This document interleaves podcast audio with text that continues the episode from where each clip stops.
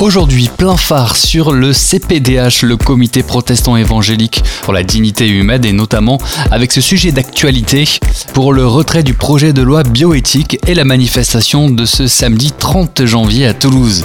Et dans plein phare sur, nous recevons aujourd'hui le docteur Michel Cambrelin, médecin donc, et vice-président du CPDH. En ce moment, l'heure est à la poursuite de l'examen du projet de loi relatif à la bioéthique. Le CPDH et plus largement le mouvement Marchands Enfants s'interrogent sur la justification de l'urgence, la priorité à accorder à ce projet de loi. Docteur Cambrelin, bonjour. Quels sont les éléments clivants et les points principaux de cette loi bioéthique alors le point principal, c'est surtout son, article 1, qui veut étendre la procréation médicalement assistée à toutes les femmes seules, célibataires et les, les couples de femmes homosexuelles. C'est-à-dire que à présent, jusqu'à aujourd'hui, cette procréation médicalement assistée, c'est-à-dire la fécondation in vitro, l'insémination de gamètes, est actuellement réservée aux couples hétérosexuels stériles, donc médicalement constatés. On soigne ici une maladie qui est constatée, ou euh, des couples euh, qui ont une maladie génétique et qui peuvent la transmettre à l'enfant, et cette maladie est alors grave. Donc dans ces deux indications, ils peuvent avoir recours à une PMA, procréation médicalement assistée, remboursée par la sécurité sociale. Ce projet de loi veut donc l'étendre à une réclamation, une demande sociétale, c'est-à-dire là, il ne s'agit pas de gens malades, mais il s'agit de personnes qui réclament un enfant alors que naturellement, elles ne peuvent pas en avoir. S'agit-il pour vous d'une réécriture du projet ou d'un retrait complet?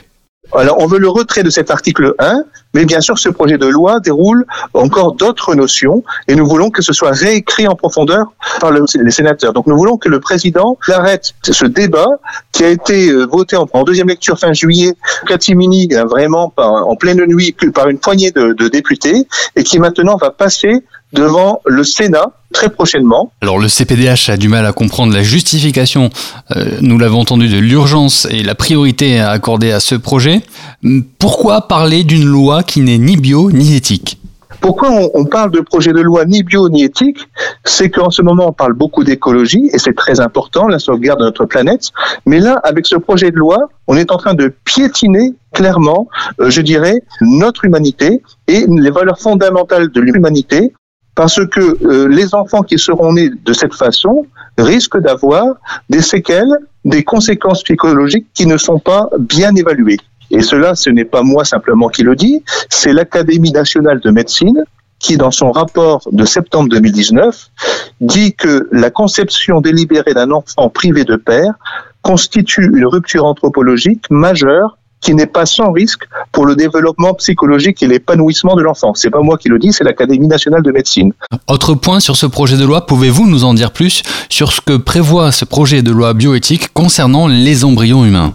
Alors, il, est prévu dans ce projet de loi, c'est pourquoi nous demandons sa réécriture, que les chercheurs auraient le droit de modifier le patrimoine génétique d'embryons humains et même de créer des embryons à partir de gamètes animaux et humains, donc un mélange. Ici, on donne la possibilité d'expérimenter la création d'embryons animaux dans lesquels seraient intégrées des cellules humaines, qu'elles soient embryonnaires ou des cellules adultes reprogrammées, et ainsi on brise la frontière homme-animal, et c'est une rupture anthropologique majeure autre chose, euh, cette loi ne protège pas l'embryon et jusqu'à présent, il y avait un moratoire d'expérimentation sur les embryons humains avec un délai de culture maximum de 7 jours. Et eh bien là, ce projet de loi veut le porter jusqu'à 14 jours de culture. Il y a aussi la problématique de créer des gamètes artificielles.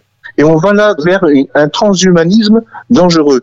Transhumanisme, ça veut dire quoi? C'est-à-dire, au lieu de soigner quelqu'un de malade, on ajoute à quelqu'un qui est bien portant une capacité supplémentaire grâce à la technologie. Merci docteur Cambrelin pour euh, toutes ces précisions.